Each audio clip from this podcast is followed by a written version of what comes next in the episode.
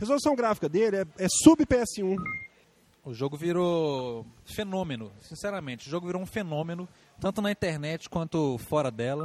Então, assim, é um jogo muito bacana, é um jogo conceitual, assim. Eu achei que ele é uma coisa que tá acima do padrão, assim, em questão de... É dano para inglês ver, entendeu?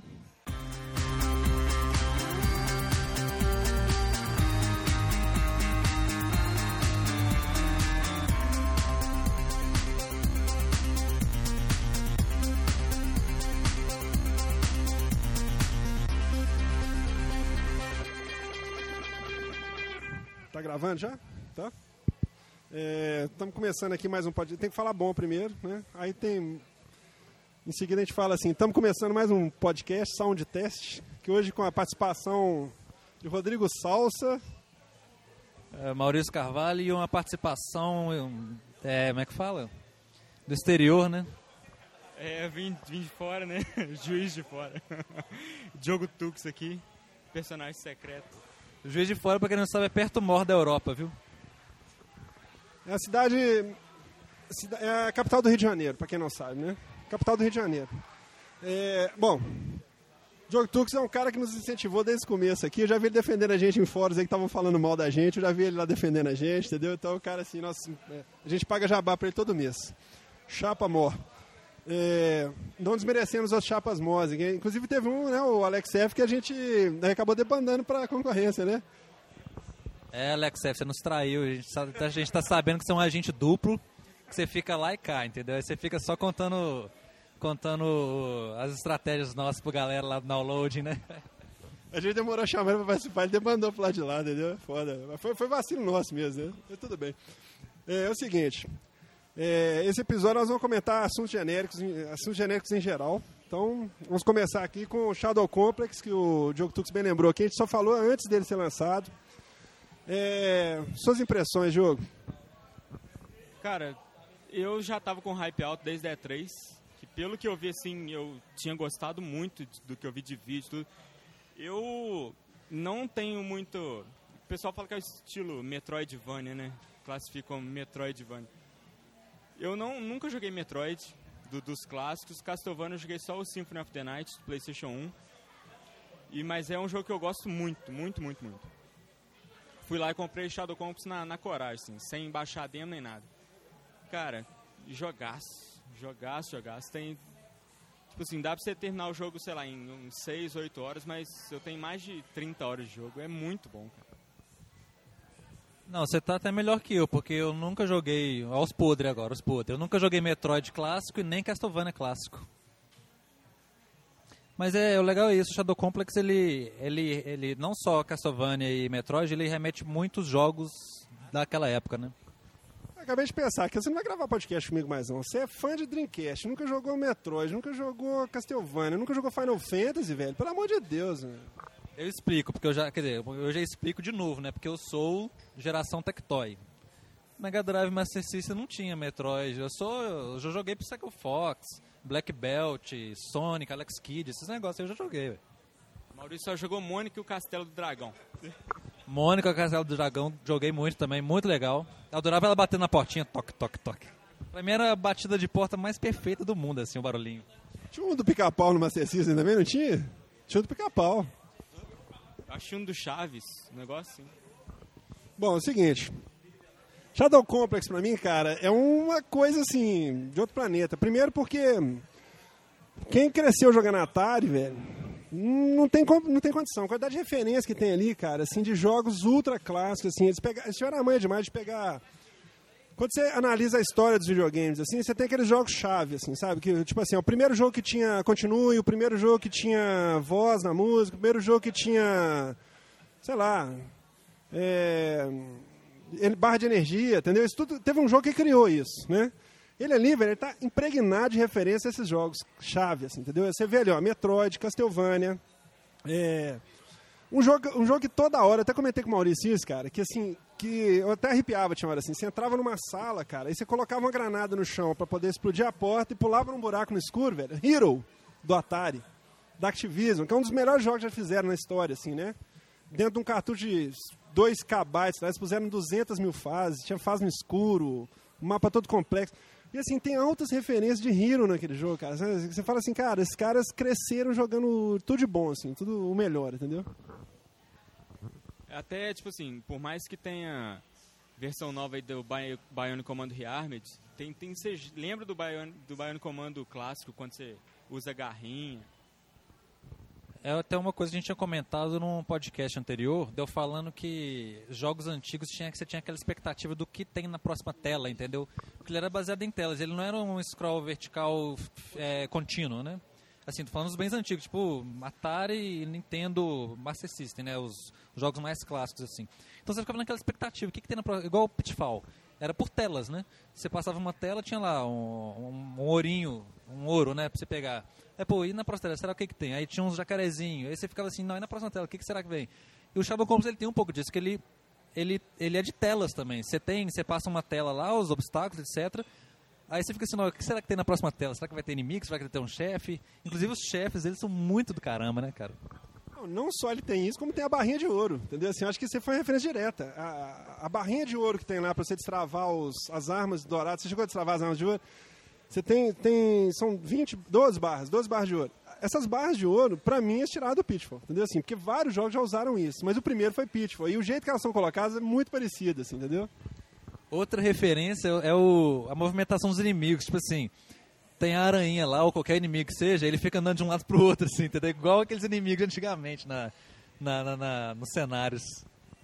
E é bacana também que quando você menos espera, um jogo que ele tem aquela câmera, ele, você espera ele ser daquele jeito. Quando você menos espera, você vai pegar a arma, ele vira um jogo de tiro em terceira pessoa.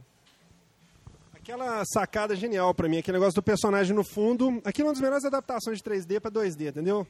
É, o personagem está lá no fundo, numa plataforma lá do fundo, você atira nele, o objeto que ele solta cai na sua frente, assim, ele cai no seu plano, né, pra você pegar. Ele não te impede, não tra não, não, você não perde a jogabilidade por causa disso. E já fazendo uma referência aqui, pelo amor de entrega o Sonic para esse pessoal fazer, Sonic 2D. Será que, será que a SEGA não podia entregar para eles? Não me veio aqui a cabeça agora. Que diz que agora vamos fazer um, né? Mas podia entregar para eles fazer, né? Pois é, vai sair, foi anunciado aí o Sonic, novo Sonic, que agora vai. Vai começar tudo de novo. Vai começar nosso sofrimento de novo. Soltaram só um teaser dele aí, é... Fizeram até uma montagem do Sonic com o Pikachu, assim, porque soltaram um teaser com a sombra, assim, do logotipo do Sonic. Agora vai ser um Sonic 2Dzão, pelo menos é o que eles estão falando. Até agora não mostraram nenhum amiguinho novo dele. Eles vão dar um jeito de estragar, vocês vão ver. Eles vão conseguir fazer um 2D que não vai funcionar, entendeu? Assim, não sei, eles vão conseguir criar uma besteira para estragar. Cara, eu fico assim, eu fico maravilhado com aquele jogo, assim, eu vou te falar, cara, esse é um dos exclusivos 360 que acho que todo dono de PS3 devia dar uma experimentada, porque realmente é uma, ele é uma homenagem aos videogames, assim, aquele jogo. Eu vejo, assim, inúmeras coisas nele que são, assim, homenagens aos grandes momentos do videogame. Aquele jogo matou a pau pra mim. E o negócio é você pegar os poderes. Você falou, você vai pegando um poder, cara, você volta o mapa todo e joga completamente diferente, assim. Você, você vai aumentando seus poderes da, da armadura, tem aquele tesão de você passar num lugar, sem ser tão cansativo igual no Metroid, você tem que andar muitos trechos para poder ir e voltar e tal. Nele é mais suave, assim, você pode passar uma área ali e você quebra a cabeça. Às vezes você vê uma coisa que está na sala vizinha, mas você não alcança ela porque você tem que passar pelo encanamento, do, pela é, ventilação embaixo, sair na outra sala para poder entrar. É muito bacana. O Pablo Primer estava até falando aqui que o Shadow Complex é um novo conceito de jogos para o download, que ele deve virar padrão da, da Live Arcade. Eu acho que ele trouxe o, tipo assim, o nível do, de jogos por download para um nível muito mais alto. Aliás, eu acho que jogos da Summer of Arcade, o Trials HD, apesar de eu não ter comprado, jogado, o pessoal adorou, tipo assim, eu vi que vendeu muito, e o jogo é visualmente embasbacante. É, eu acho que isso é muito bacana, essa, essa, esse patamar, porque assim, a gente, é, no 360 a gente tinha um pouco isso, aquela questão do limite do tamanho dos arquivos e tal. Você tinha jogos hiper conceituais que eram fantásticos, tipo Rez, Caruga, essas coisas assim, mas assim, eram jogos que você já sabia do que, que você esperar deles. Agora, esse limite bloqueava muito a questão do, do desenvolvimento. No PS3 sempre teve aquela questão de você poder baixar um jogo que vendia em disco na, na coisa. Então tem lá o, o Siren, tem o o Burnout, né, Paradise. Então, assim, isso era uma coisa bacana, mas era um jogo feito para disco. É isso que você falou, tem tudo a ver. Agora são jogos feitos com o mercado de download em vista e totalmente acima do, do, do esperado. Se esse jogo saísse uns três anos atrás, ele podia ser vendido disco sem problemas. Aliás, a gente tá- até brincou uma vez aqui que a gente pagava caro em alguns jogos de cartucho que eram muito mais simples, né? Então, assim, você pagar 15 dólares nele é muito bacana, entendeu? Assim, acho que é um grande jogo. Grande jogo mesmo. Acho que merecia uma, uma menção honrosa aqui, porque realmente foi um jogo que fez a cabeça de todo mundo, assim. Todo mundo ficou muito empolgado em, em zerar ele completamente, pegar os ativos, assim. Acho que foi uma, a recepção dele foi muito boa. Acho que merecidamente, assim. E, e chegou de sopetão, né, velho? Ninguém tinha ouvido falar dele nas D3, né? Eles desenvolvendo na, na surdina, né? Ficaram quietinhos, só soltar na E3 ali, né? Então acho que. É, um mês depois já estava pronto. Acho que foi muito bacana. É, vamos falar um pouco de jogos de Wii, que é um assunto que a gente não fala há muito tempo aqui. Aí o, o Maurício, agora como ele está com o, PS, o PS3 dele está 3 headlights, o 360 dele, aliás. É, ele andou dando uma testada em jogos de Wii. Eu também coloquei em dia uma série de jogos de Wii que eu estava me devendo jogar, assim, entendeu? Eu queria comentar alguns deles. Você quer começar com algum especial, Maurício? Vai começar com aquele que eu sempre soube que era bom, né? Começar com The Blob, né? É...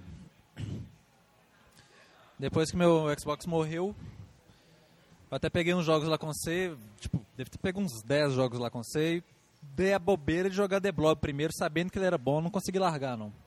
É o tipo de jogo que ele não tem nada assim de, nossa, super novo isso, mas ele é bom, assim, ele é viciante, cara. Tô querendo dizer assim, ele não tem nenhum conceito assim super inovador, sei lá, tipo online ou, ou sei lá que é, não reinventou nada. Ele é um jogo, um puzzle excelente. Mais ou menos um puzzle estilo Elebeats, Katamari, uma coisa mais ou menos nesse estilo, que segue o estilo. Não tô falando que é igual, mas assim, segue o mesmo estilo. Você lembra o Jet Set Radio, não? Jet Set Radio? É a mesma coisa, Jet Set Radio também. É o mesmo, esse mesmo conceito de você ter que.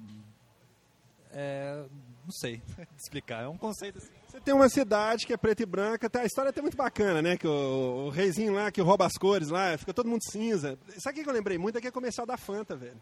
Os bonequinhos acho que foram inspirados nele, assim, porque tem muito a ver.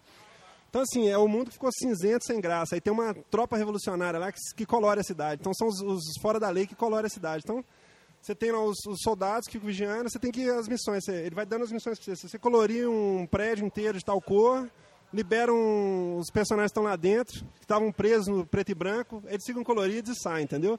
Então, assim, é um jogo muito bacana, é um jogo conceitual, assim, eu achei que ele é uma coisa que está acima do padrão, assim, em questão de... Ele não inovou, eu, eu quero entender que você falou que ele não inovou em mecânica nenhuma, assim, ele não criou nada de revolucionário, mas em termos de conceito ele é um jogo inovador. Ele é um conceito único. Ele não é uma coisa, assim, que parece com nada, né? Se você pensar, ele é tipo isso que você falou mesmo, Katamari, essas coisas, entendeu? Ele não inventou nada. É, bom, o Mad World, você chegou a jogar, não? Você chegou a jogar? Mad World? Mad World é um jogo muito legal, cara. Até teve um comentário aqui do... Quem que foi que comentou isso? Peraí. De Angelo colocou lá na- no site, lá um comentário, uns podcasts atrás aí, que a turma xiita do I, a turma família, que faz a linha TFP lá, Tradição Família e Prospe- Prosperidade lá do, do I, tinha ficado puto que saiu o Mad World. Mad World é um jogo sangrento, horroroso, é, destrutivo para os jovens do mundo e tal. O que, que você fala disso? Um recado para esse pessoal, não compre. Aliás, é muito difícil você achar um dono de Wii que quer comprar esse tipo de jogo, entendeu? Assim, eu acho que é, eu achei muito bacana, entendeu? Mais uma vez eu vou voltar a falar da mesma sensação que eu tive quando eu joguei No More Heroes, assim. Acho que os controles do Wii nesse jogo são dispensáveis, entendeu? Assim, não, é forçação de barra, não precisa ter.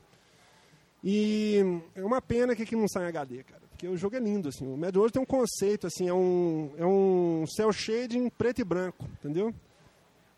E o sangue é vermelho. E é lindo, sabe assim? Tudo você vai destruindo, vai ficando sangrento, sangrentado, e combos homéricos, aquelas situações absurdas, assim, é muito bacana, assim, sabe? Mas é uma pena, assim, é, estraga que você, se você tiver com a televisão de alta resolução, por exemplo, fica feio. Igual fica feio o Okami, esse tipo de coisa, entendeu? É, Outro jogo que eu achei muito bacana do Wii que eu vi lá, que até já tinha me recomendado, acho que até o Sirigui tinha falado uma vez que era para pegar, ele é O- é, House of the Dead Overkill.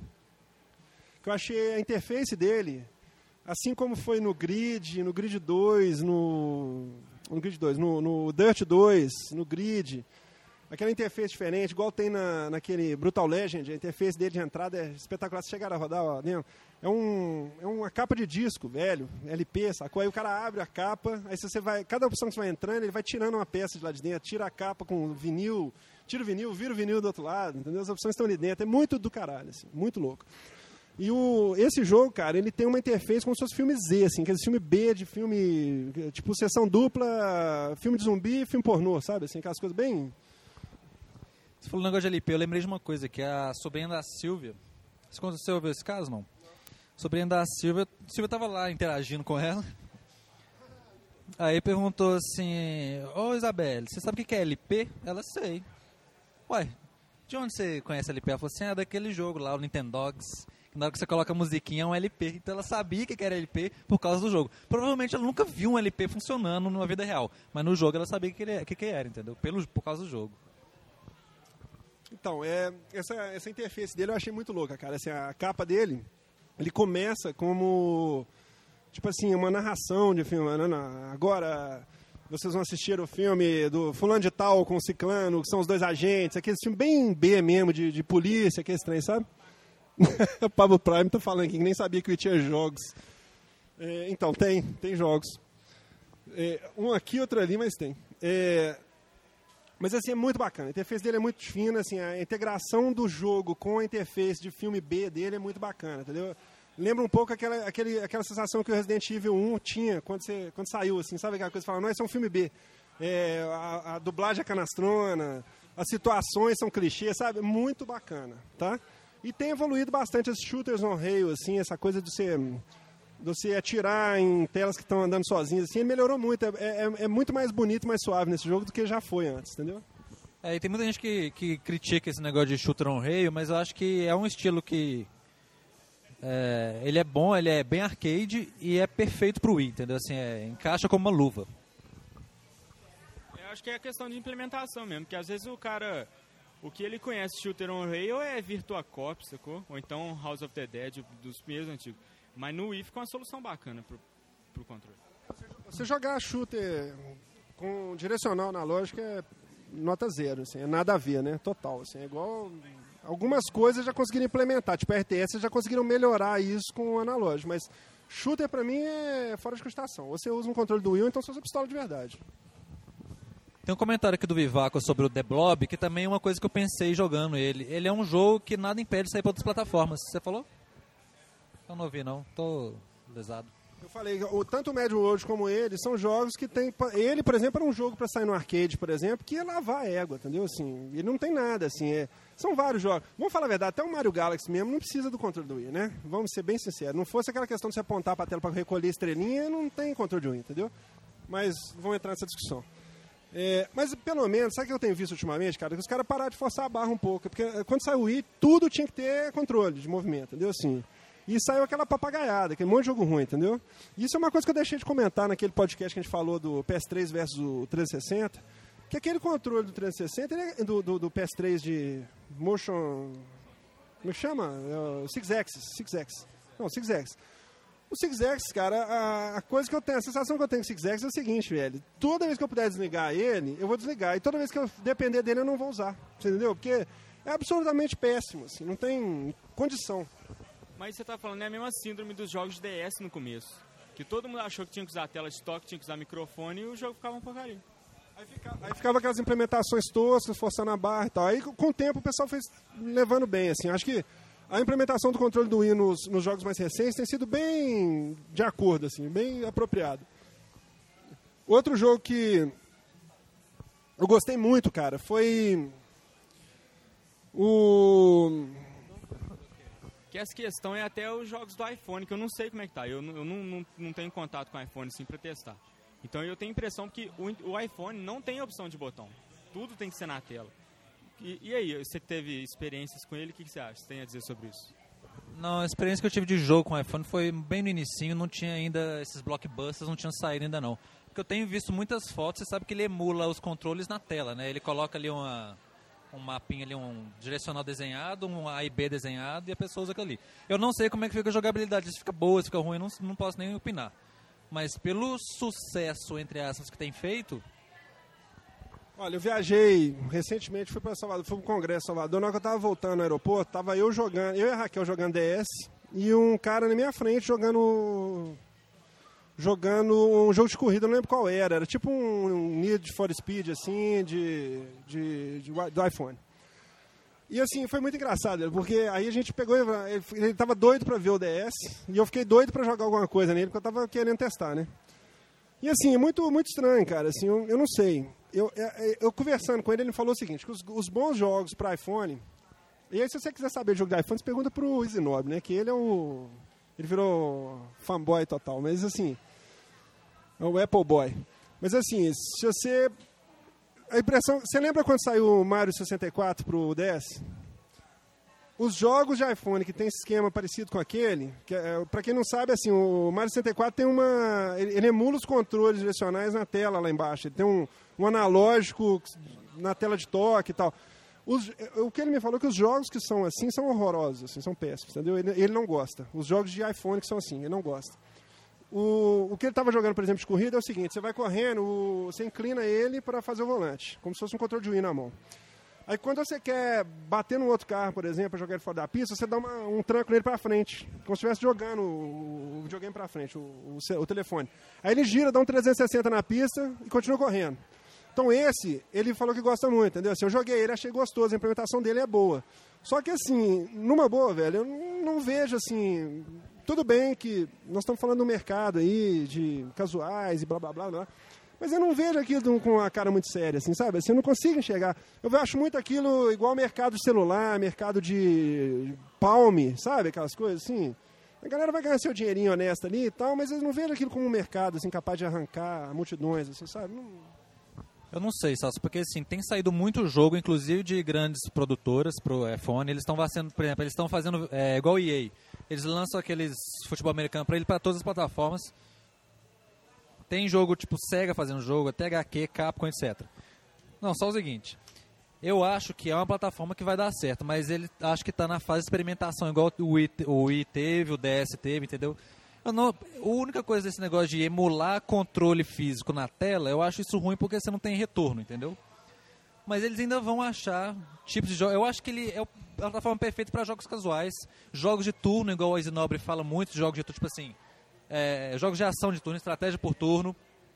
São muito bons, inclusive porque né, você faz a jogada e pode sair do jogo, depois você volta, faz outra jogada, etc. Isso é muito legal, mas assim, ou seja, eles ainda têm que achar o nicho certo de jogo pro iPhone. Eu acho que a forçação de barra colocar tipo Metal Gear Solid no, no, no, no, aparelho, esse tipo de, é a mesma, a mesma fase de experimentação que o DS e o Wii entendeu? Mas eu acho que é uma plataforma muito boa para portátil, para jogo casual principalmente.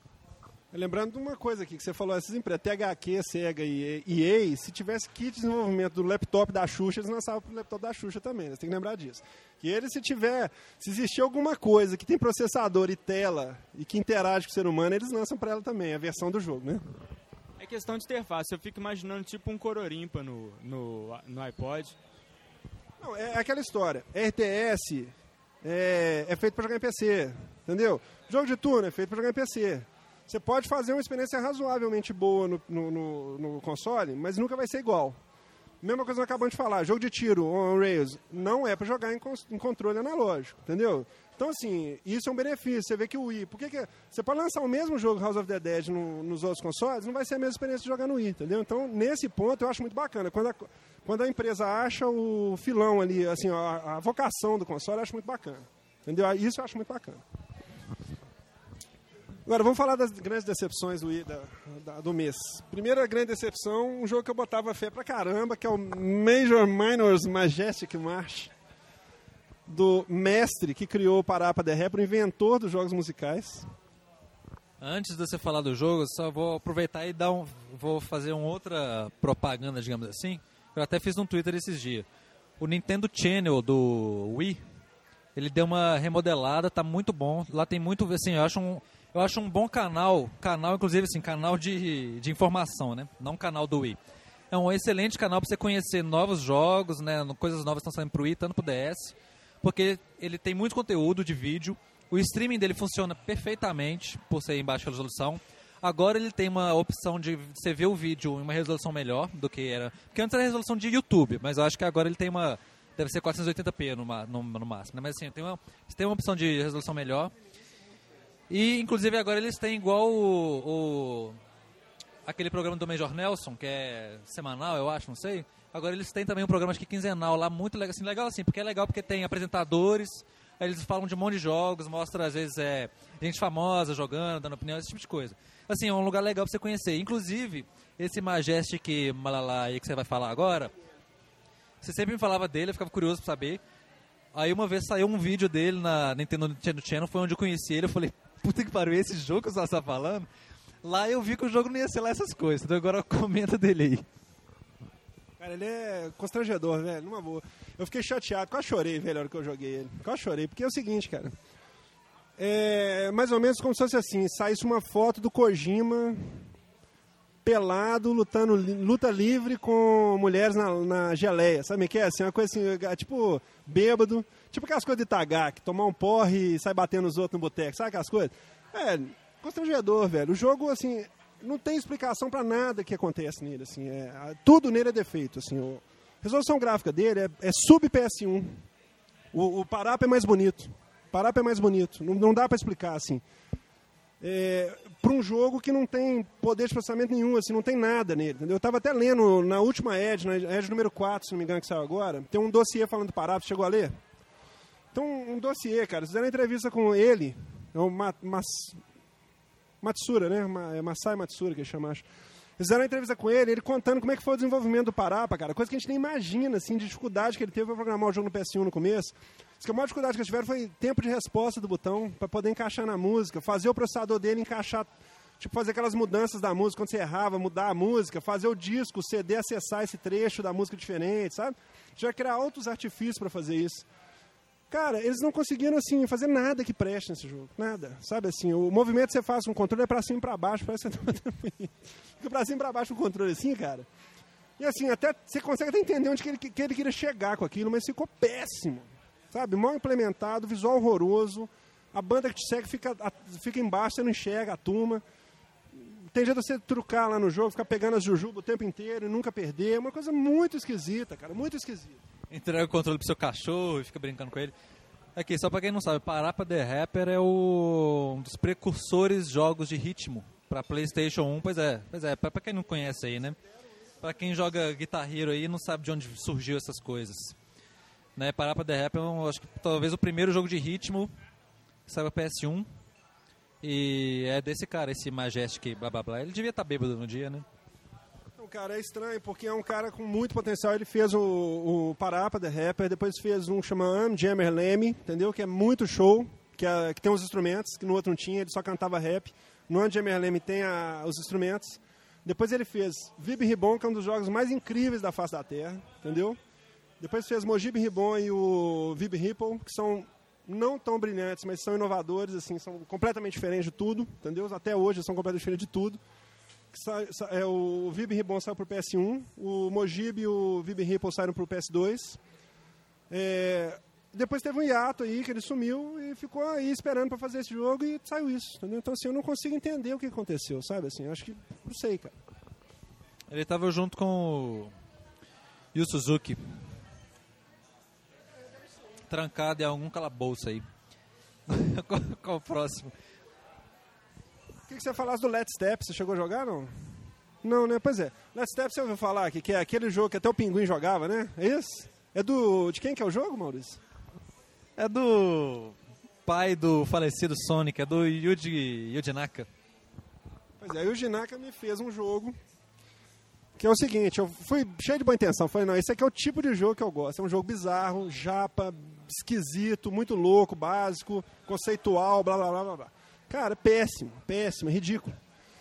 Eu, eu fico imaginando o seguinte, cara, e um pouco essa do Wii que a gente fala aqui. Assim, a galera acho que perdeu noção com o Wii, velho. Acho que o trem vende tanto que qualquer coisa que você lançar vai vender, tipo assim, se você vender 1% de, da base instalada, você vai ficar milionário, entendeu? Então, os caras estão botando qualquer porcaria, assim, a galera tá comprando, entendeu? Esse Let's Step, cara, se ele saísse como demo grátis da live, você ia pensar duas vezes. De tão ruim que ele é. Porque eles conseguiram pegar uma coisa completamente conceitual que podia ser bacana, ele fica péssimo, entendeu? Assim, é, é, uma, é, o tipo do jogo que você, se você compra aquilo, original, leva para sua casa, paga o preço de um jogo normal naquilo, leva para casa. Se você jogar a segunda vez, cara, eu te dou parabéns. Que é uma curiosidade que você mata em 30 segundos, entendeu? Você olha um por um dos modos como é que são, vê que três não dá para jogar, dois dão, outros três não dão, entendeu? Não dá para você jogar assim, você não, não Não desenvolve, não acompanha. Então o negócio lá de você bater leve, médio forte, que é completamente mal implementado, completamente ridículo. Pra quem não sabe, é um jogo que você põe o controle em cima de uma caixa, você precisa de uma caixa pra jogar. Eu usei uma caixa de correio, daquela de Sedex. Ele até vai bem, ele promete, mas na hora de desenvolver o trem não, não sai do lugar. Não tem jeito, é, é, é constrangedor. Quer dizer que ele não vem com a caixa no jogo, não. A caixa de sapato vazia, por exemplo, ele não vem no pacote, não. Pra você comprar ele tem que ser por Sedex, senão você não consegue jogar ele. Tem que vir a caixa de Sedex pra você poder botar o controle na caixa de Sedex e jogar, entendeu? Constrangedor, simplesmente. Assim, eu, eu, me senti um pouco insultado com ele. Assim. Sabe quando você fala assim, velho, esse cara tá tirando com a minha cara. É igual o. Como é que chama o personagem do Shadow Complex lá? O principal dele? O Jason, o Jason falando em português. Estás a gozar comigo? mesma coisa, velho, mesma coisa.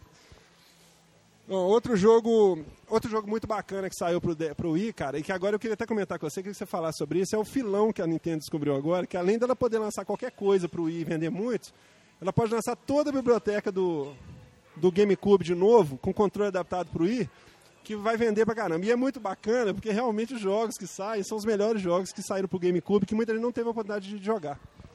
Acho que até uh, uma das ideias por trás, além de ganhar dinheiro, era exatamente isso porque como o GameCube teve uma base muito pequena, base instalada muito pequena, e muitos jogos excelentes, ela está aproveitando agora que o Wii tem mais, é mais acessível, né?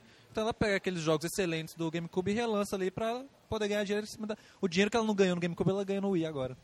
Você falando aí, eu comecei a pensar, você não acha que o GameCube tem uma linha mais AAA do que o Game, Dreamcast, não? Não, pelo... Ele é o segundo, pelo meu, pela minha pesquisa, ele é o segundo colocado. É a sua pesquisa. Talvez se eu fizer a pesquisa eu vou achar que o GameCube é mais, mas tudo bem. A minha pesquisa é baseada no Metacritic e eu fiz também uma no Game Rankings deu a mesma coisa. Assim, né, a proporção é a mesma. É, mas foi você que fez, entendeu? É, a pesquisa é pesquisador dependente, não tem jeito. Não, velho, eu peguei os jogos ali, a quantidade de jogos, foi pra matemática pura, velho. Não teve nenhuma influência opinativa nisso não, porra. Inclusive o VMU do Dreamcast tinha mais jogo AA do que o próprio Dreamcast. Pois é. Uh, bom, é, mas assim, falando dos jogos que saíram para o Wii, que as, que as pessoas não puderam experimentar na época, o Pikmin ficou. É, assim, é um jogo que tem tudo a ver, porque ele é quase um RTS, então a questão de se apontar para a tela e movimentar o personagem tem tudo a ver. Ficou super bem implementado. O Metroid, que era um jogo que pedia um controle do Wii para jogar, né? Tanto que o Metroid 3 tinha tudo a ver, eles lançaram agora o Metroid Trilogy, que é o primeiro, segundo e terceiro num pacotão só. O Metroid Prime, Prime Equals né? Que fala? Echoes. Prime Echoes, né? E o, o Metroid 3, né? Que é o. Como é que chama o 3? Corruption. Corruption, isso mesmo. Então, aí são os três num pacotão da alegria lá, com controle implementado. Show de bola. E o Donkey Kong, cara, que é uma recomendação que eu faço. Quem não teve a oportunidade de jogar Donkey Kong Jungle Beat, que era feito pro Bongo, o, Dongo, o Jungle Beat, não é, é, o, é o scroller o, é, sem ser o, o de música. Jungle Beat, que era um estilo Sonic, assim. Scroller horizontal, 2D, lateral, lindo. O que o Sonic devia ter sido naquela época já, entendeu? É, é um jogaço, um jogaço. No Bongo era lindo, entendeu? No controle era lindo e agora com o controle do Wii ficou show também, porque a implementação que eles fizeram é muito bacana. Você, você lembra quando você pendura naqueles, tipo aqueles dentes de neon, assim, que tem, você, você batia para ele rodar, você gira o controle assim, ele gira e sai pulando. Muito bom, cara, muito bom. Ficou muito bem implementado assim, recomendadíssimo. Donkey Kong Jungle Beat pro Wii. É, vamos falar de uma vez do DS. Maurício está em love com o joguinho, que eu vou deixar de falar, que senão... Põe pra fora aí, Maurício. Não, pode... Aqui, põe pra fora aí. Pode comer... Ah, tá, deixa eu... É, vamos falar de jogos de DS, né? É que saiu esses dias aí o Scribblenauts, que... É o seguinte, o jogo virou o jogo virou fenômeno, sinceramente. O jogo virou um fenômeno, tanto na internet quanto fora dela. Lá no meu serviço, todo mundo adorou o jogo. Pessoal que nunca tinha jogado meu DS lá. O pessoal agora chega do almoço. Maurício, meu DS pra jogar Scribblenauts e tal. Aí junta a galera pra, tipo, tentar resolver os puzzles lá, entendeu? Na internet, todo mundo falando desse jogo. Tem gente lá no meu serviço falando que é o melhor jogo que jogou na vida dele. Tipo assim, o cara, nossa, velho, esse jogo é demais. O pessoal querendo comprar por causa do jogo, comprar um DS por causa do jogo. E pra quem não conhece, é o jogo. Ô, Sal, você, você é melhor pra explicar o jogo. Como é que é o jogo, o Scribblenauts? A, a ideia dele. Scribblenauts é o seguinte, cara. É um. É um bonequinho. Chama. Tem um nome engraçado. Maxwell, não é isso? É o Max, é um bonequinho, fica numa tela, você tem a tela de toque embaixo, você interage com ele. Então, o que acontece? Você fica numa fase, entra numa tela, ele dá um. Tem dois modos de jogo, tem um puzzle e tem um de tempo, que é de corrida. Aí você, ele te lança uma situação que é tipo um. No começo é mais simples, por exemplo, para exemplificar. Você, ele te bota numa tela que tem lá, por exemplo, quatro personagens: um bombeiro, uma médica, um, um policial e uma outra coisa lá. Quatro personagens e ele fala assim: é, dê alguma coisa para eles. Ele dá sempre uma dica no começo da fase. Aí você fica livre para fazer o que você quiser. Aí você vai interagir com eles da seguinte forma: se você tocar na tela, ele anda para onde você vai. Ele anda para onde você mandou. Você pode pular e aí você pode escrever no jogo. Aí você tem o, grande lance dele, que assim, o grande away que já vinha provocando é que, na verdade, ele tem uma base de dados que, pelo que eu andei lendo pela internet já fora aí, ele reconhece até 22 mil palavras, em torno de 22 mil palavras. E o bacana é que eles colocaram o dicionário nele em quatro línguas, em francês, inglês, português e espanhol, não é isso? É. E, e o, o, português dele, ele reconhece português do Brasil. Tá? Então, assim, até teve uma brincadeira que eu via muito pessoal nos fóruns da vida aí falando assim, dê suporte ao Scribblenauts, um jogo que sabe que você existe e tal, né? Que assim, tudo a ver. Na minha visão, tudo a ver. Mas o que acontece? Você escreve uma palavra, o que você escrever ali, se tiver no banco de dados dele, ele vai criar na tela para você aquele objeto. Aí você põe esse objeto onde você quiser. Você pode dar para uma pessoa que está na tela, você pode colocar no cenário, você pode pregar ela em outro objeto e construir uma coisa com aquilo. E. Fala, Maurício. Pois é, o, e o, outra coisa mais interessante ainda para explodir a cabeça de todo mundo é o seguinte, que os objetos interagem com os objetos. Se você digitar lá gato, colocar um gato na tela, depois digitar cachorro colocar o cachorro na tela, o cachorro vai correr atrás do gato e provavelmente vai matar ele, entendeu? E aí estão os melhores momentos do jogo, porque você pensa as coisas mais bizarras e algumas interagem com outras que são muito hilárias, assim. É um jogo que todo mundo, você deve ter percebido, você está falando que todo mundo pega para jogar, as pessoas dão risadas, assim, é, como é que eu vou falar, naturais, assim. A, a, a, o sorriso e a felicidade das pessoas é toda hora, assim, quando tá jogando. Eu vi que na internet eles fizeram tipo uma Wikipedia do Scribblenauts, com as palavras e, e as interações entre os objetos. E assim, é exatamente, tudo que você imaginar, se você escrever lá, vai aparecer. E assim, o mais interessante também disso é o seguinte, é, você tem né, os puzzles lá dificilmente duas pessoas vão resolver um puzzle do mesmo jeito. Isso é, assim, é impressionante do, como é que você vê que cada pessoa pensa, tem ideias diferentes para resolver aquilo ali, entendeu? É muito impressionante isso. É, ele leva esse negócio ao máximo, assim, isso eu achei muito bacana, porque a gente já viu várias tentativas de fazer isso. Eu estava jogando bem, Bioshock, eu lembro quando Bioshock saiu, aliás, menção rosa Bioshock, eu finalmente estou me dando o, o presente de jogar Bioshock, é um puta jogaço, mas enfim. É, esse eu não joguei porque eu estava guardando o momento, eu estava separando para jogar bem, assim, direitinho. Mas assim, voltando ao assunto, cara, é, você vê assim, eu lembro quando o Bioshock saiu, uma das coisas que eles falavam muito era isso, que você podia criar coisas. Tipo assim, o boneco tá andando em cima da água, você dá uma descarga elétrica na água, você vai queimar o boneco, em vez de atirar direto nele, né? Então, assim, essa questão de resolver problemas de uma forma mais livre é uma coisa que tem sido uma tônica, assim, de muitos desenvolvedores. Eles tentando fazer isso constantemente. Eu acho que esse jogo levou isso ao máximo, assim, cara. Cada pessoa tem uma ideia completamente diferente da outra, assim. Eu tava, e é muito engraçado. Às vezes pessoas que, por exemplo, minha esposa jogando, cara, a Raquel tá jogando direto, assim. Ela passou um domingo jogando. E assim, é muito engraçado que às vezes ela tentava jogar a fase, porque tem um esquema seguinte, depois que você zera a fase uma vez, você tem um, um desafio que é jogar três vezes a fase sem repetir objetos. E isso parece que é uma bobagem, cara, mas não é de jeito nenhum. Te dá, cê, lembra aquele negócio da dedanha que gente jogava quando era menino? Sabe que você vai falar a palavra, vai falando palavra que começa com a letra e tal, quando você está tenso, você não consegue lembrar das palavras? Quando você está jogando, ele é incrível isso, cara. Assim, você, a terceira vez você fica assim, putz, tá, tá aqui, mas eu não sei fazer, sabe assim, tá, tá na, na ponta da língua. Sabe o que é assim? E eu vi assim que tinha hora que ela estava lá zerando a fase, quando ela chegava na terceira, assim, eu falava assim, tenta tal coisa. Então ela fazia três vezes, eu falei, você tentou tal coisa? Ela não tinha pensado nem nenhuma das três vezes naquilo. Sabe o que é assim? Então é muito bacana. Eu acho que esse jogo ele chegou e tipo assim, ele ele realmente que é o verdadeiro sandbox. Porque nos outros jogos você não conseguia, tipo assim, você sente uma limitação. No Scribblenauts você também tem alguma limitação, mas é um outro nível, sabe? É, realmente, o Scribblenauts é que é o jogo é, que é, você realmente tem liberdade de fazer o que você quiser nele, entendeu? Não exatamente GTA. Você pode fazer o que você quiser nele, velho. O Scribblenauts, assim, tem coisas assim que você nem imagina em escrever. Igual tem um lance lá, teve uma fase lá que eu tava com dificuldade de passar e tal. Aí eu falei, gente, não tem como, meu, fazer isso aqui, não tem como. Aí chegou um cara do meu lado e falou assim, por que, você não usa um pterodáctilo? Porra, velho.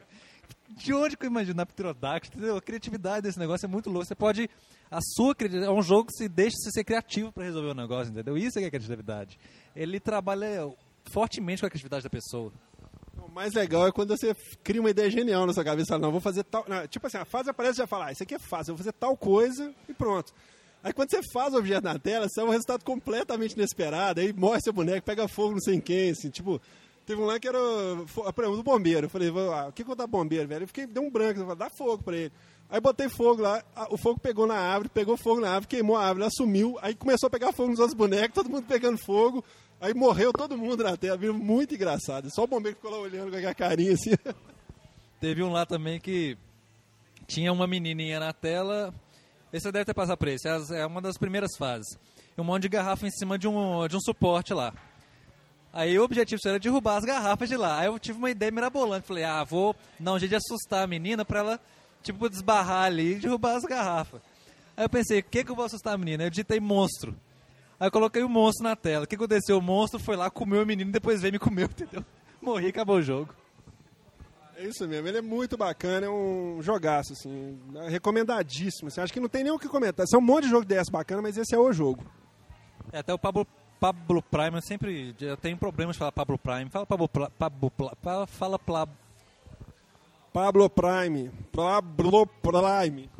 Então, Pablo Prime, ele até falou aqui que é o jogo, igual a gente falou, é o jogo criativo do ano. É o tipo assim, é, ele é muito, ele é, ele é um jogo criativo e que é um jogo criativo tanto para quem fez, né? O cara foi criativo de fazer aquilo ali.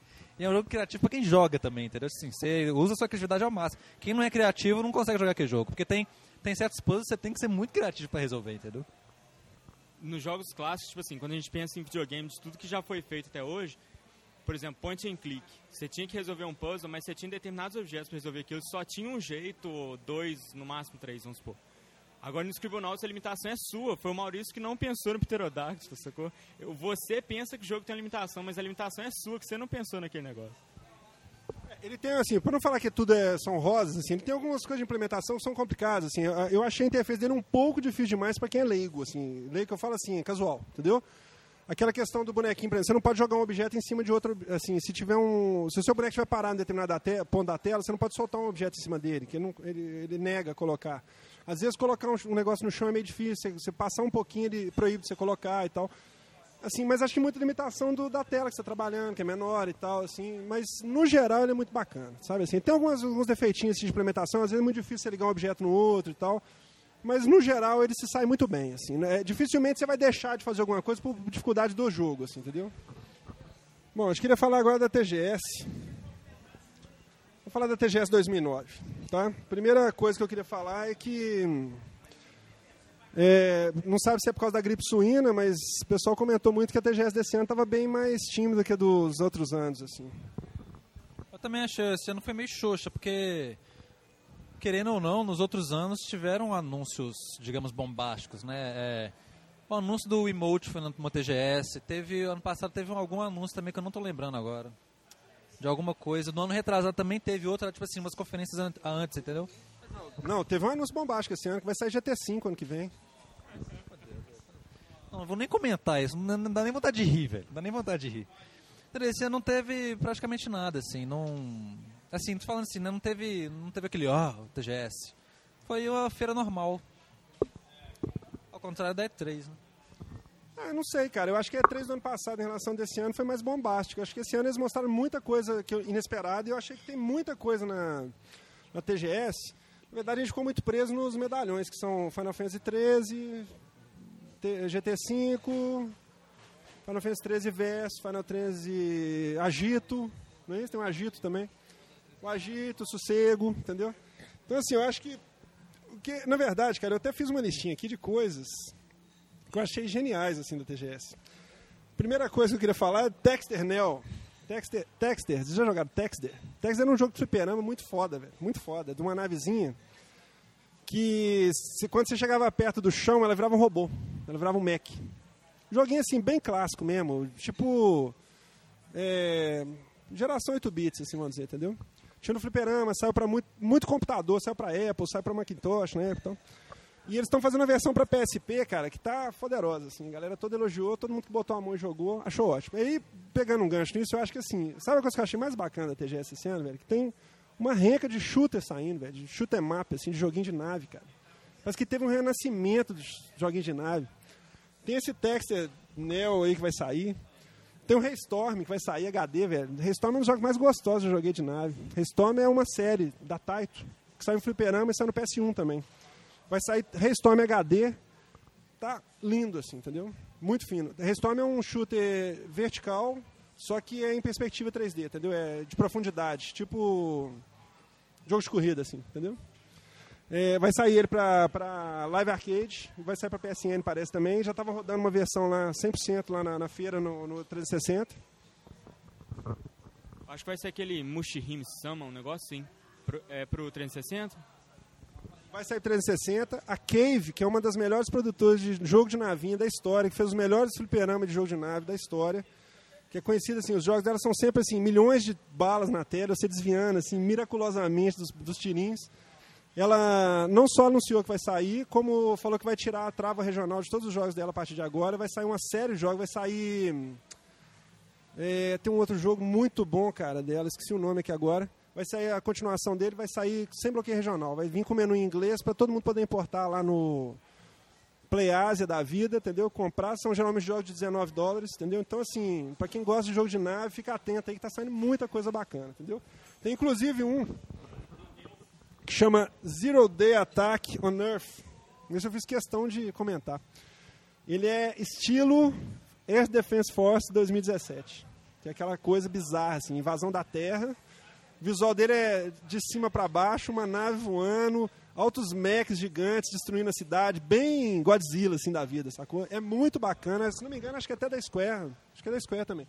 Aliás, a Square tá cheia de jogo bacana na, na, na coisa lá e todo mundo só fala de Final Fantasy 13, entendeu? Não tem nada pra falar, não. Não, só uma coisa. Acho que essa TGS, então, foi uma conferência de shooters de nave. Provavelmente. Na verdade, assim, a Square lançou um monte de, de, de, joguinho de, de de RPG bacana. Tem um tal de Nier Gestalt lá, que eu estava lendo sobre ele, achei bacana. Vi os vídeos dele, achei bacana. É um conceito completamente diferente lá, uns personagens muito bizarros e tal. Se a gente quiser falar de TGS, quiser falar dos medalhões, a gente pode falar. Primeiro do Bayonetta, que estava jogável lá uma grande parte do jogo. O pessoal adorou, todo mundo que jogou falou que é muito bacana. E eu estava até botando pouca fé, para falar a verdade, mas o pessoal falou que é muito bacana. Eu vi uma entrevista do pessoal que jogou Alan Wake, diz que é uma, cena, uma parte do Alan Wake lá, diz que é espetacular. Todo mundo falou que é um dos jogos que mais. É, assim, eles falaram assim, foi um dos, o, quem testou falou que é um jogo que te dá uma imersão absurda, assim, que é um dos poucos jogos que eles já jogaram que te fez imergir tanto. Eles compararam a, a Silent Hill 1, assim, do PS1, entendeu? Assim, aquela coisa que você jogava, você ficava agoniado na hora que você estava jogando, sabe? Assim, então diz que é muito foda Alan Wake. Eu, eu tenho muita esperança nesse Alan Wake. Eu, eu, espero muito dele, porque eu gosto muito de Max Payne, né? E a minha produtora que tá fazendo. Agora eu queria comentar com o É bonito ver o Rosales falando de jogo de tiro, né, velho? O cara fica feliz, você vê que ele tá adorando o negócio. Parece ser fã de Sonic. É mesmo. Acho que só é o único cara que conhece jogos de chute, esses chutes de nave, assim, entendeu? Pra falar alguma coisa. Porque se eu visse esses nomes aí no site de notícia de jogo, eu nem dá bola esses tal de Texter, é, Storm, pelo amor, velho, só você mesmo, viu? Ainda bem que nós temos você. Aqui, você tá sabendo que 99 Nights vai sair o 2 dele? Vocês estão sabendo disso? Diz que é a mesma porcaria. Eu espero que esse não seja o projeto que a que a Ubisoft falou que o Tetsuya estava fazendo. Na conferência da Ubisoft, ela falou: Ah, o Muzugu está trabalhando num projeto agora, tal, tal. espero que não seja esse, porque eu tô hype altíssimo. Não, ele está lançando pela Konami, inclusive tem um caso engraçadíssimo. Teve um repórter que fez uma entrevista lá com eles. É, tinha uma. O, o repórter estava lá na fila para jogar, tinha dois jogos em demonstração na, na, cabine da Konami. Aí, um era o 99 Nights 2 e o outro era um outro jogo genérico lá, de estilo, mesmo estilo. Aí ele chegou na fila e perguntou assim: é, o rapaz que estava no stand, o japonês que estava lá é, apresentando os jogos, ele virou e falou assim: O que, que, você achou desses jogos aí e tal? Aí ele é, não comentou muito. Aí ele falou: Não, mas fala aí, que que você, qual dos dois você acha mais bacana? Ah, eles são diferentes, assim, e tal, eu não queria dar opinião. Aí eu falei, não, mas fala desse jogo e tal, porque o, repórter detestou os dois, entendeu? Assim, achou o Night Nights, assim, que ele falou que se você, se você tiver de costas no banheiro, apertando o botão enquanto está jogando, você zera o jogo. Ele falou que matou mil pessoas sem olhar pra tela, entendeu? Aí ele falou, não, mas fala alguma coisa sobre eles e tal. Aí ele, o cara ficou assim, não, você sabe como é que é? Ele falou, qual que é o melhor jogo da, E3, na- da, da TGS pra você? Ele falou, não, você sabe como é que é? Eu tô trabalhando pra Konami, então não fica, fica chato. Ele, não, mas pode falar. Aí ele, Final Fantasy 13. É que o, o, o Pablo Prime também teve a mesma opinião. Ele falou que TGS esse ano foi praticamente um apanhado de vídeos que passaram na E3. Eu também achei que ele foi meio. A não ser os seus chutes de nave aí. Cara, eu vou te falar o seguinte, tinha 450 jogos em exposição. Só que todo mundo só quer saber de Final Fantasy 13, GT5, Alan Wake, do, do, do- do arroz com feijão, entendeu? E provavelmente, de, quantos? 400? Provavelmente esses 450, desses 450, 400 são jogos japoneses, né? tipo simulador de namoro, Mahjong, HD, Extreme, é, essas coisas assim, entendeu? Corrida de cavalo. É, não, é basicamente, é simulador de trem, né? É basicamente isso mesmo, mas assim, é, o, o negócio é bacana é o seguinte, tem muito shooter saindo, que ninguém dá bola, tipo assim, ninguém fala nada, entendeu? Shooter. Tinha também shooters, entendeu? A Square tinha shooters, a Tai tinha shooters, a Konami tinha shooters. Ó, vamos falar então de outros jogos que foram apresentados lá. O Dantes Inferno, vocês chegaram a ver. O... Agora vamos falar das esquisitices, que só na TGS você- imagina umas coisas dessas. Vocês chegaram a ver o, comerci- o, o trailer do Dantes Inferno, que tem os peitos da mulher soltando pus e jogando os bebês capeta? Vocês chegaram a ver isso? O que que é? Peraí, não. Que- Não, não ouvi isso não. Fala de novo, velho. Como é que é? Ó, seguinte, o cara tá lá numa plataforma bem God of War. Dantes Inferno é bem God of War, assim, sacou? Assim, sem demérito, sem, sem piorar. Porque o jogo parece que tá ficando muito bacana. Pra quem curte o estilo, é um jogaço, entendeu? É, simplesmente ele tá tipo num elevador. Tipo, imagina um, um- Tipo uma torre. Sabe aquelas fases do. que tem desde o do Streets of Rage, aquela, aquele elevador passando telas que se repetem atrás, assim? Eles dentro de um elevador esférico, é, é, tipo um cilindro, entendeu? Ele subindo uma plataforma, os inimigos caindo e ele batendo os inimigos e atrás, velho, um gigante andando. Um objeto gigante, assim, tipo um deus do God of War andando. Aí de repente, a hora que ele estaciona, velho, aparece um, duas, dois peitos de mulher gigantes, assim, velho. E do mamilo, soltando pus, assim, ó, jogando pus nele. Aí de repente começa a brotar uns bebês capetas, uns demônios, velho. Bicho, é uma das coisas mais desagradáveis que eu vi na minha vida, velho. É nauseante. Comente, Maurício. Não, cara, esse cara é pequeno, velho. Esse cara é perturbado, velho. Não é possível. Não é possível, cara. Deve ser do mesmo cara que fez que a propaganda da Sony do neném lá que sangra o olho, que é estranho, velho. Eu vi uns trailers desse, desse jogo e tinha muita. Tinha umas criaturas bizarras lá, tipo assim. Mas esse tipo de coisa aí tá. O jogo tá superando. Eu acho que eles vão ter que criar uma classificação nova lá na ESRB lá para poder lançar ele. Porque ele realmente está extrapolando qualquer noção. Assim. Acho que a Rockstar, velho, virou Xuxa para só para baixinhos. Rockstar tá, tá tentando inventar alguma coisa agora para chocar. Porque realmente esse parece que ele tá levando ao extremo. Assim. E o comercial do Ninja Gaiden? Lançamento de God of War 3 abriram uma cabra lá pro jornalista, imagina o que eles vão fazer com esse jogo aí. Eles, certeza vão dar um saquinho de pus com vômito, sei lá, uma coisa tipo assim. Aqui, teve, eu lembrei de uma coisa, que na conferência da Sony eles falaram algumas coisas. Teve o lançamento do PSP Go, o lançamento mesmo. E até tinha um negócio que eu queria comentar. É muita, muitas lojas, principalmente da Europa, eu acho que só na Europa também. Que eles estão se negando a vender PSP Go porque ele não aceita jogo retail, né? Jogo de disco. Totalmente ridículo isso. Mas é o seguinte, PSP Go, todo mundo tá falando aí que é a estratégia de, de, estratégia de venda ele é tosca, porque ele é um é um videogame mais caro que o PSP normal, pouco mais barato que um PS3 e ele tem menos compatibilidade com qualquer coisa que saiu PSP, tipo acessórios e jogos também, entendeu? E ele, né? O pessoal tá achando que ele é meio fora do assim, coisa totalmente Sony isso, porque Sony nunca pensa para lançar coisas. Porque o DSi leva tudo que o outro roda, né? Você, comprou um DSi, você tem só funcionalidades a mais, né? Você roda tudo que saiu pro DS e mais alguma coisa que só ele tem, né? O, você sabe que o pacote, o, o bundle que vai sair, o combo lá no, no- que saiu com o GT5 é o PS, PSP Slim, né? É o antigo. Não saiu no Gol, não. O GT5. O GT5 não, o GT Mobile. Aquele Gran Turismo que eles estão fazendo é 18, né? É, pois é, é, dizer, é, tá pronto, né? E ganhou seis e pouco na IGN lá. Não tem nem modo carreira o GT. Gran Turismo.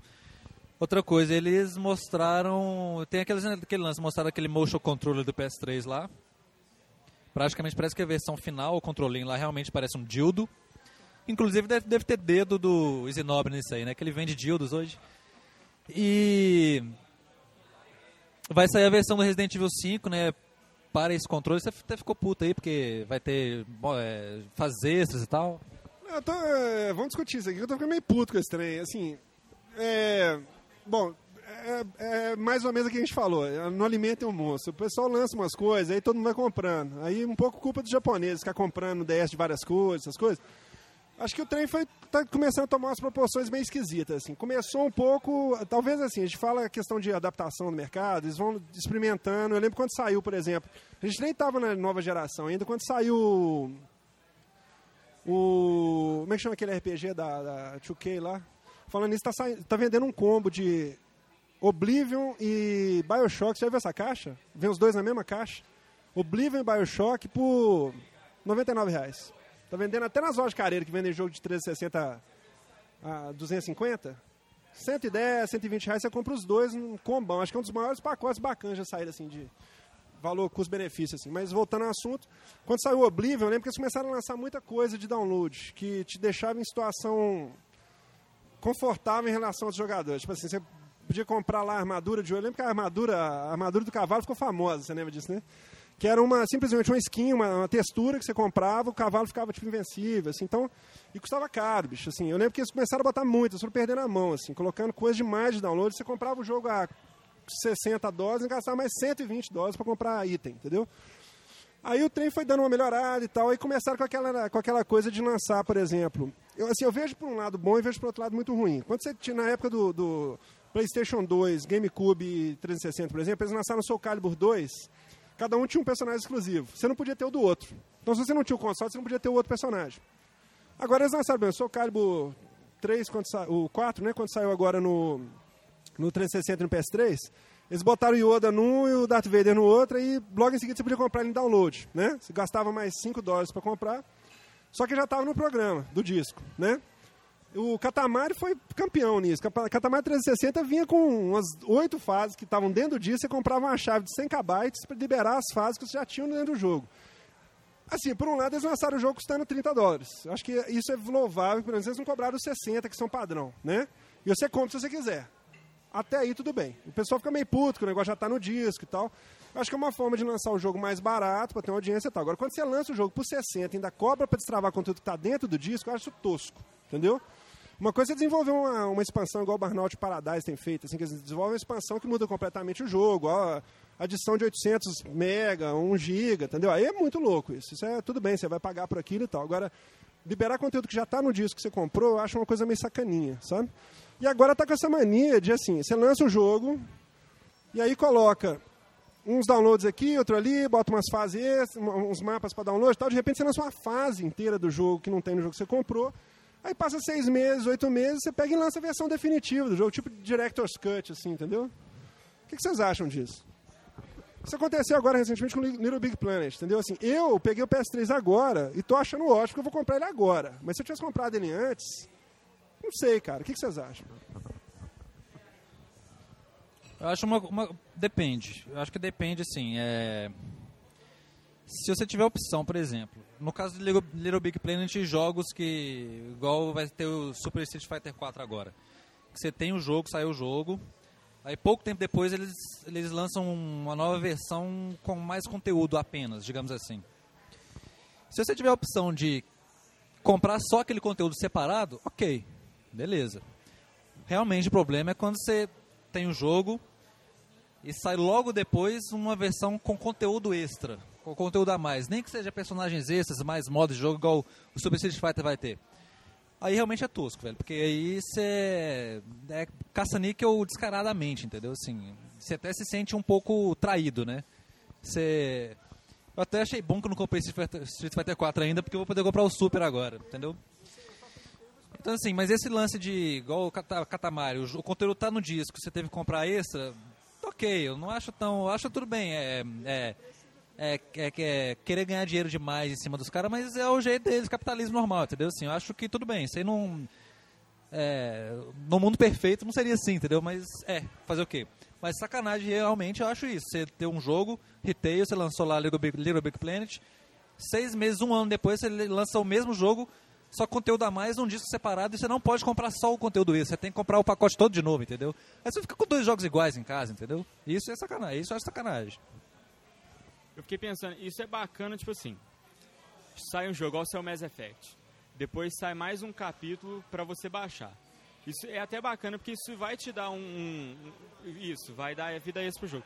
Agora, se, por exemplo, você sai logo depois da, daquele conteúdo baixável, você sai o, o, disco já com aquele conteúdo pelo preço que você pagou no disco antes. Isso é o problema, entendeu? Você vai gastar muito mais dinheiro numa coisa que.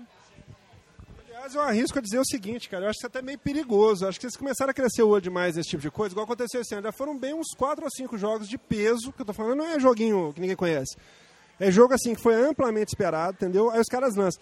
Vocês começaram a fazer muito desse tipo de coisa, porque o Little Big Planet, por exemplo, ele tem conteúdo que tem disponível lá, ele vem com adição. Até eu fiz a comparação, falei assim, ó, se eu conseguir achar o Little Big Planet original por um preço de banana, usado, eu não vou comprar esse novo.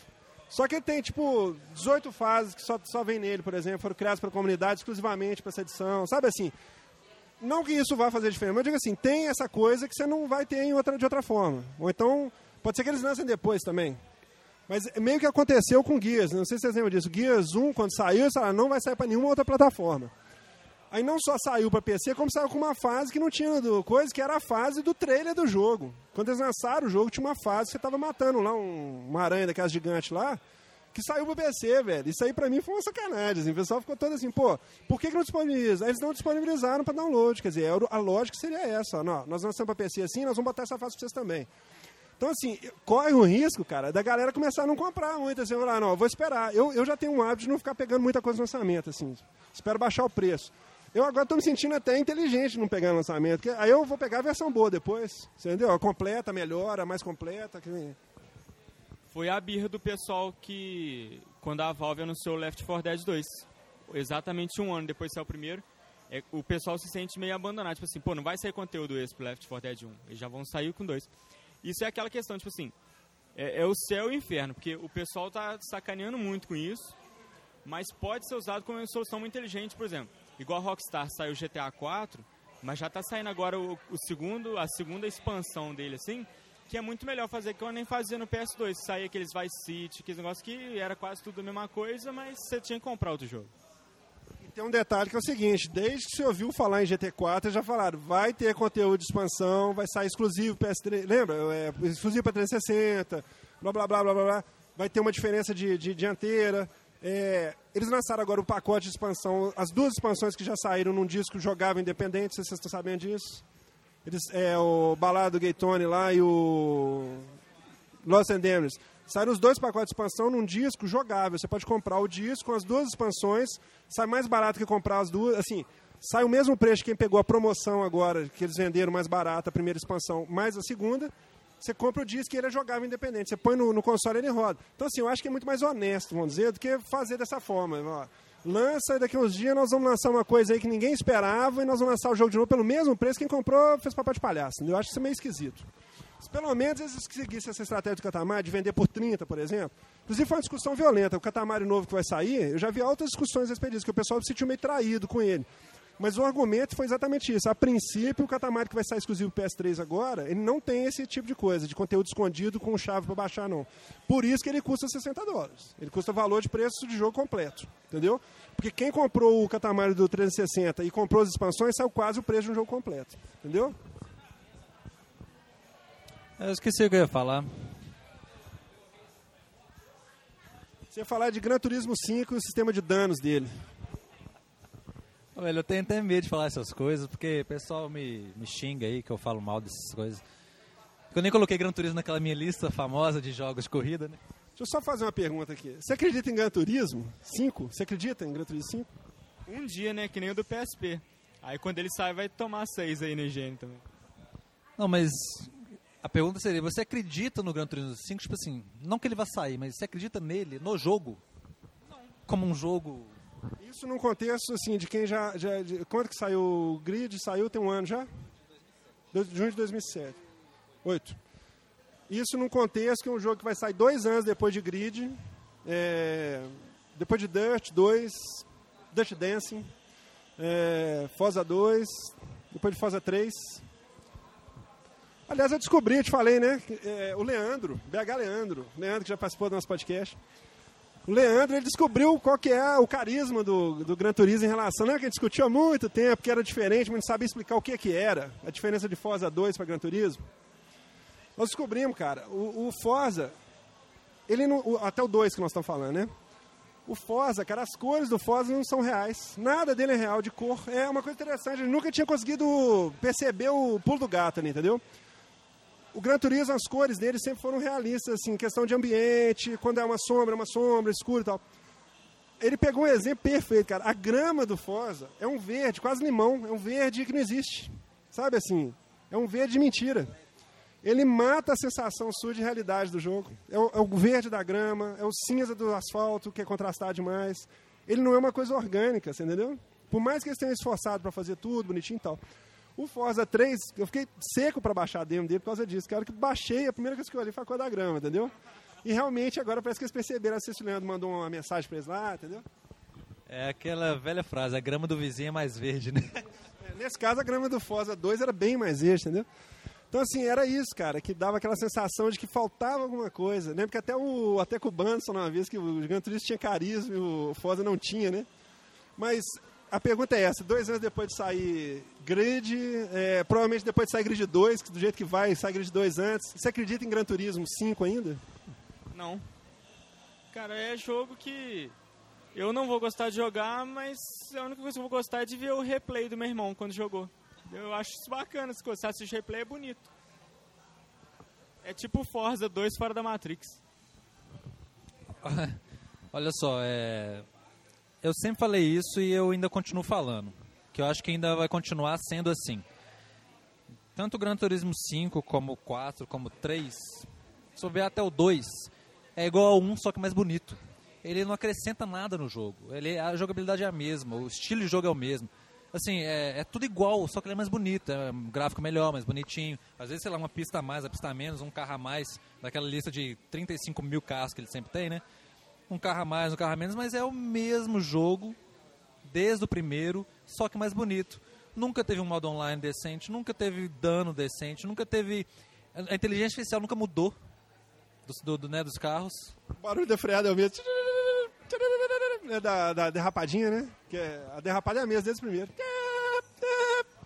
Aí eu te pergunto, o que, que eles ficam fazendo nesses anos todos que eles falam, vamos lançar, lançar Gran Turismo 5 e, tipo assim, fica 10 anos envolvendo o jogo e sai igual o antigo, só que com definição melhor. Eu te pergunto mais, o que que o pessoal bota tanta fé nele, assim? Porque eu fui na, na locadora lá, no, onde eu comprei o PS3, sabe? foi até muito engraçado isso.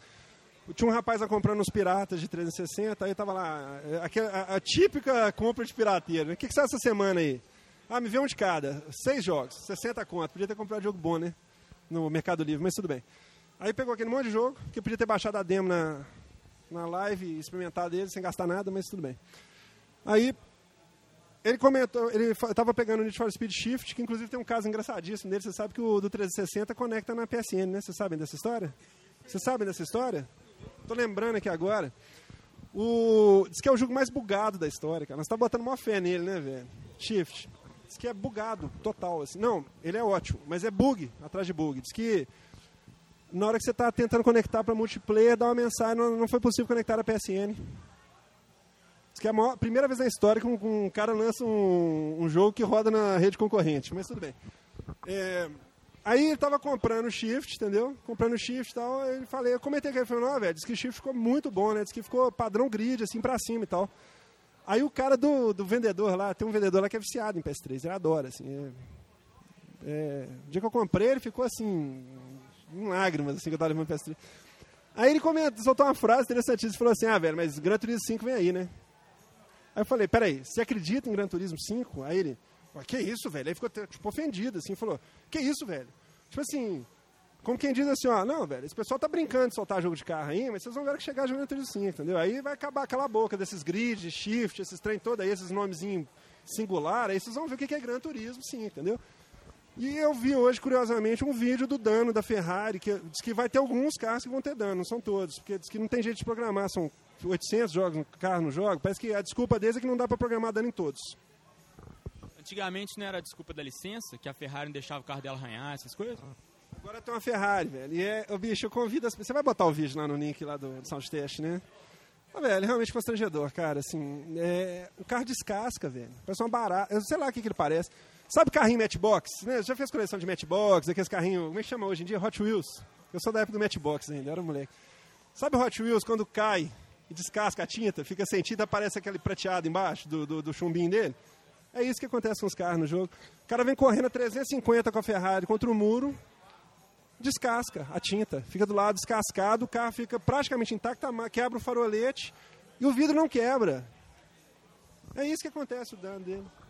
Não, só fazer uma, uma, coisa aqui que acho que talvez é porque tem, acho que tem vários níveis de danos em vários carros diferentes, entendeu?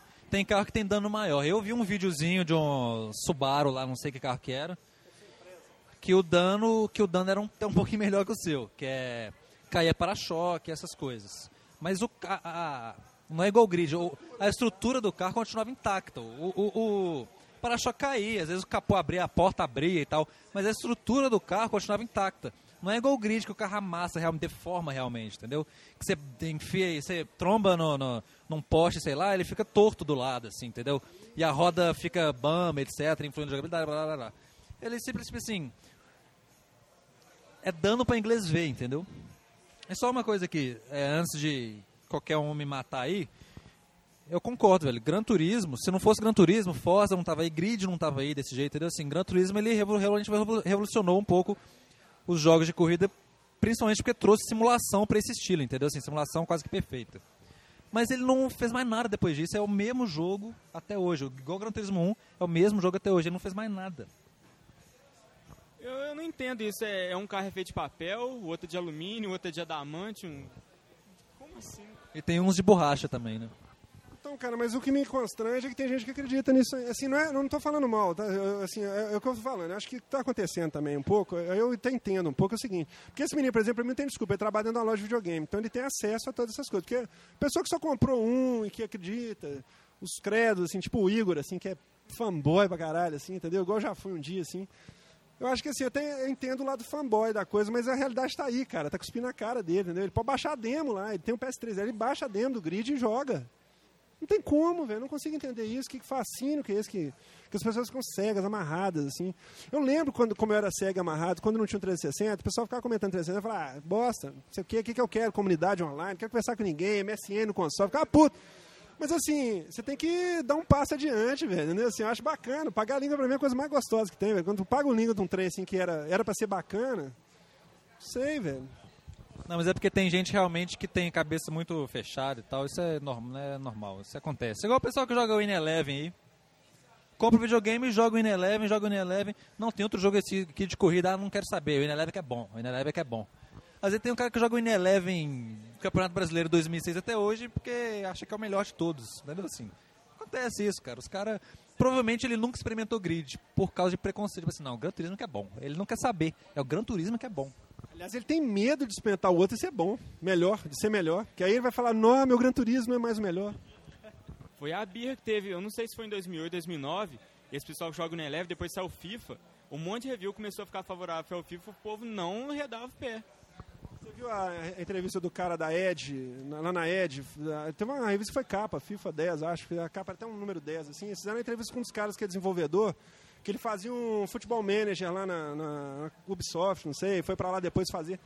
Bicho, ele explicando o que, que eles tiveram que fazer para poder começar a mudar essa, essa questão de, de bater o In Eleven.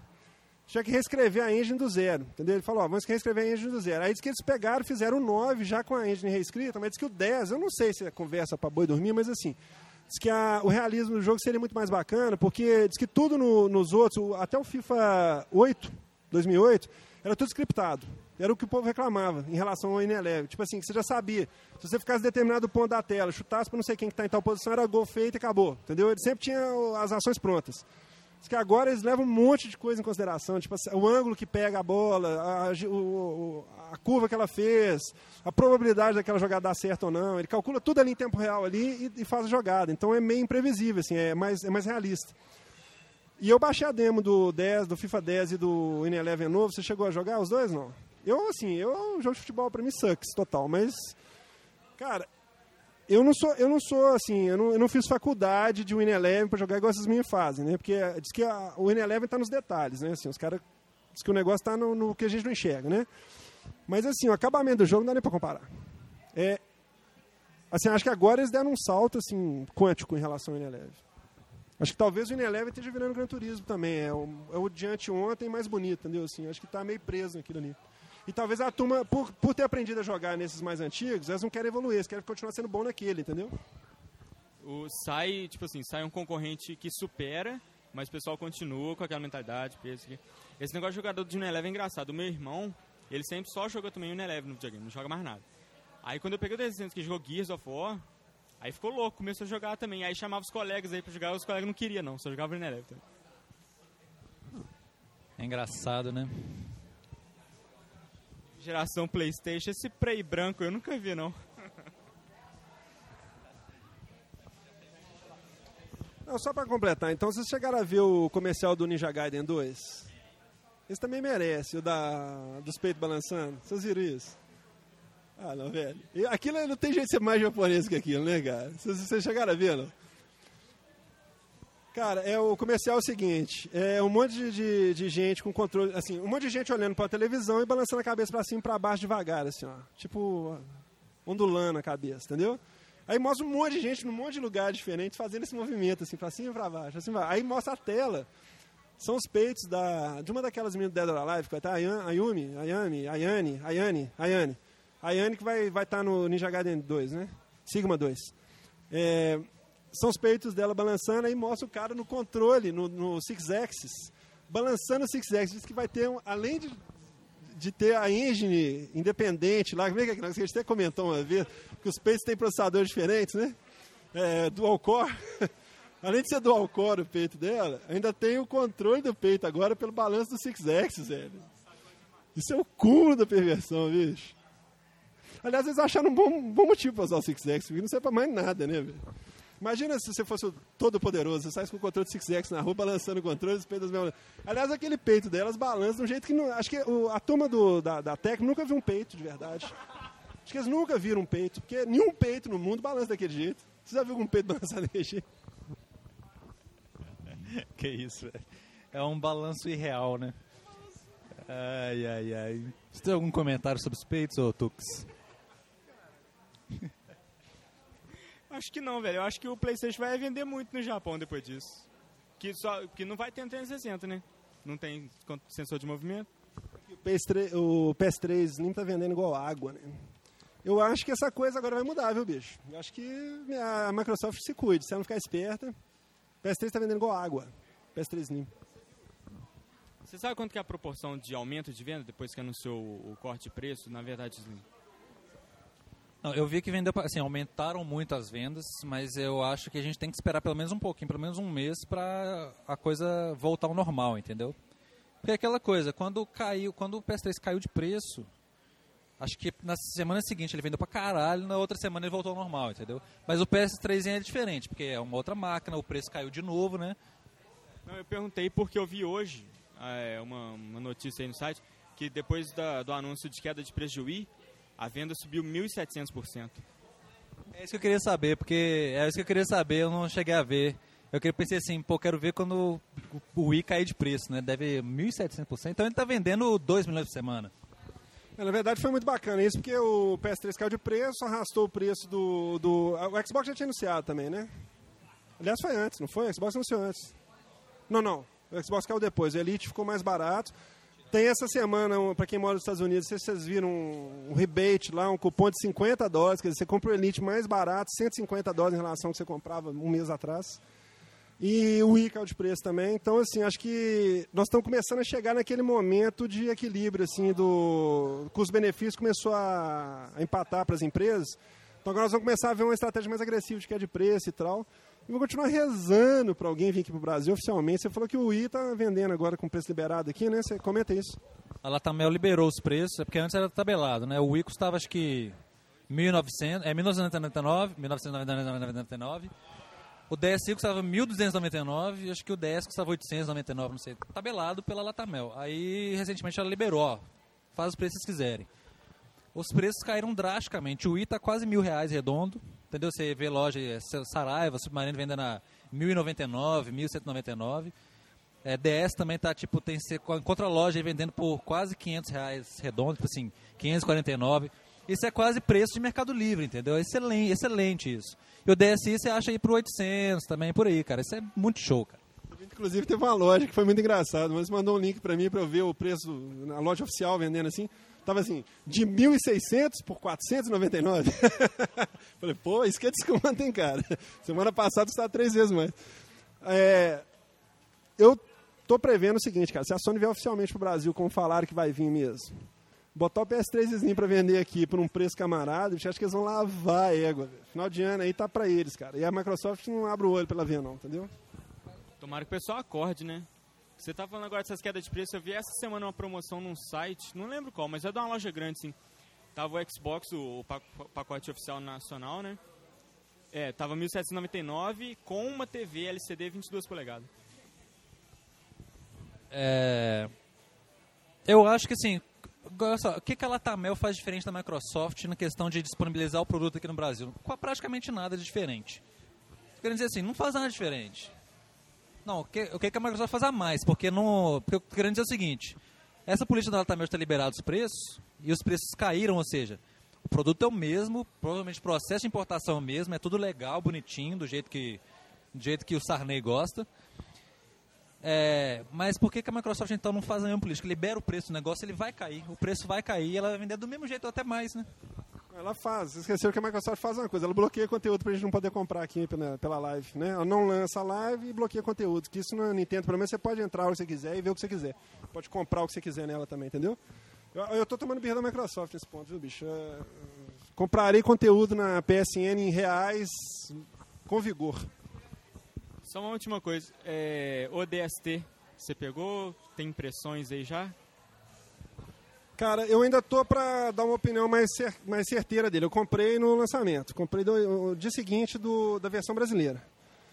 É, é, o seguinte, cara, eu vi, eu, eu, eu li muito na internet para ver o que se o que eu estava pensando procedia. Assim, eu vi um, eu li uma opinião de uma pessoa elogiando ele pra caramba e uma pessoa metendo pau, entendeu? Assim, por que não comprar e tal? Meu ódio com o DST procede as duas opiniões. Assim. Eu, eu ainda estou num misto de sensações com ele. Eu achei a primeira fase muito. muito eu achei ele pouco em relação ao Halo 3, tá? Achei assim, algumas mudanças muito bacanas, achei que a, a mudança de foco é bacana, tem tudo a ver, achei que ele acrescenta para a história. Eu só não acharia pior o seguinte, porque eu acho que lá fora ele está sendo vendido por 60 dólares. Aqui gente, eu consegui comprar pelo preço oficial do negócio, 150, né? Então assim, eu acho que para quem compra lá fora, eu acho que está caro, tá? Porque assim, se você for olhar a proporção de preço de alguns jogos que a gente compra aqui em relação a lá, assim, botando três vezes o valor, mais ou menos, que eles cobram aqui da gente, é, eu acho que ele está caro para quem está lá fora. Assim, as reclamações procedem, entendeu? O fato dele vir com o disco é mais uma vez aquilo que nós acabamos de falar. Lançaram um monte de conteúdo, agora eles colocaram. A gente chegou até a discutir isso uma vez. O que, que, ia, ser, que, que ia ser feito da, da rede online do Halo 3 quando saiu o seu DST? E eles fizeram exatamente o que a gente achou que era o lógico manter o pessoal jogando. Eu acho que assim, deve estar tá bombando a live agora, porque eles deram os mapas novos, vem o jogo, um dia de jogo, o outro vem com as, todos os conteúdos de download do, do Halo 3. Tudo. Então aqueles mapas, o conteúdo do Mythic, do Heroic, do, do Legendary lá, vem tudo liberado. Então tem todas as fases, ainda vem mais três. Uma era do Halo 2, que era super famosa, o pessoal gostava de jogar. Então assim, na verdade, a comunidade que joga Halo 3, que são sempre 100 mil pessoas o tempo inteiro, deve estar tá, assim, muito mais legal agora. Porque agora todo mundo tem um conteúdo, que antes não tinha. Você tinha que comprar. Então, assim, na verdade, foram 1.400 pontos de... Que são o quê? Cada, cada 200 são... 400 são 5 dólares, dá uns... 4, 8, 16, uns 20 dólares aí, quase. É, que a gente deixou de gastar. Então, se você pensar dessa forma, só do conteúdo adicional que você deixou de comprar, você coloca o preço dele menos 20 dólares, entendeu? Então é como se estivesse pagando 40 no jogo e 20 dos mapas, vamos dizer assim. E assim, eu achei que o jogo ele é bacana, ele promete e tal, mas tem uma questão que eu achei muito esquisita, que eles conseguiram botar o multiplayer do Halo 3. É, quando você entrar para jogar com alguém, você estava jogando junto com o cara dentro do contexto da história. Nesse, você cai sozinho num lugar, o outro cai sozinho em outro lugar e o outro cai sozinho. Quando você joga multiplayer, cai quatro no mesmo lugar, quatro no outro lugar, quatro no outro lugar. Então, assim, quebrou a história. O multiplayer dele perverte a história dele. Então, eu achei que isso aí foi meio mal resolvido. Entendeu? Então, isso eu achei que foi uma coisa que pecou. Mas, fora isso, para quem curte a série, é espetacular. Eu gostei muito da, da questão do, você ter a vida mais, mais frágil, assim, entendeu? Você tem que estar tá sempre. Você tem que fazer essa estratégia, você tem que ter uma, uma estação que te recupera energia. Então você tem sempre que entrar em batalha, sempre sabendo para onde você vai correr se acontecer alguma coisa. Então isso é muito bacana. Eu gostei, assim, a impressão geral eu gostei no começo, sabe assim? Eu estou na segunda fase ainda. Agora, o negócio do flashback é muito bacana, você, dele contar a história no ponto de vista de várias pessoas que estão caindo lá. É muito bacana. É, você chega num lugar, pega o, o final da primeira fase, você pega o capacete de um cara que cai em outro lugar, aí fala assim, seis horas antes, o que, que aconteceu com ele? Entendeu? Então é muito bacana. Isso aí é muito bacana. Acho que, na verdade, não é uma expansão que saiu meio caro, tá? mas é, eu gostei. Então tá. Vamos terminar aqui. Só agradecer o pessoal que participou no Twitter aqui. Hoje, dessa vez a gente teve muito retorno aqui. Não deu para comentar tudo que o pessoal falou, porque realmente foi. Mas assim, o, o que. O... Porque também teve muito comentário parecido, né? Mas a gente aproveitou tudo aqui para poder desenrolar a nossa discussão aqui também. Então, só agradecer o pessoal que participou. Foi Fábio Tusti, Guilherme RC, Pablo Prime, Knorrium, Neto JPY, LS Lima, Luiz Nobre, mandar um abraço para ele que ele cobrou aqui da gente, que ele estava no cinema com a noiva dele. Diego GC, não sei se era pornô, não. Darius Dan, Carlos Grossi, Vivaco e Pedro Arque. É, valeu demais pelo retorno da galera aí. Diogo Tux, algumas palavras aí, finais? Velho, bacana demais participar aqui. Tipo, vim árdua viagem com imprevistos, problemas de logística. Mas devo chegar aqui a tempo, velho. Bacana demais gravar com vocês. Tipo assim, valeu demais. Amanhã começa a temporada de VGL em, no Brasil, começando por BH. Então aproveitem as musiquinhas. É show de bola, viu, gente? Quem puder ir, por favor. Assim, é inesquecível a experiência. Quem não foi ainda e puder ir. Esse ano está em BH, São Paulo, Salvador e Rio. Já teve em Curitiba nos anos anteriores, Brasília, assim, eles, legal que eles estão cobrindo o Brasil todo aí por anos, né? Aqui estão cobrindo o Brasil, começando pelos anos. Pegou bem isso aí não, mas tudo bem. É, então, é isso. Eu queria também reforçar aí, quem puder ir na, na Videogames Live, faça um favor a si mesmo, que vocês vão ter uma, uma noite inesquecível. Vocês vão sentir os caras mais nerds da face da Terra, mais nerds que o Easy, Easy Nobre. Um abraço para todo mundo, continue nos ouvindo. É, a musiquinha vai voltar no próximo episódio, eu prometo. o Salsa tá desleixado, ele não. Ele tá esquecendo de lembrar das musiquinhas. Mas valeu, pessoal. Obrigadão.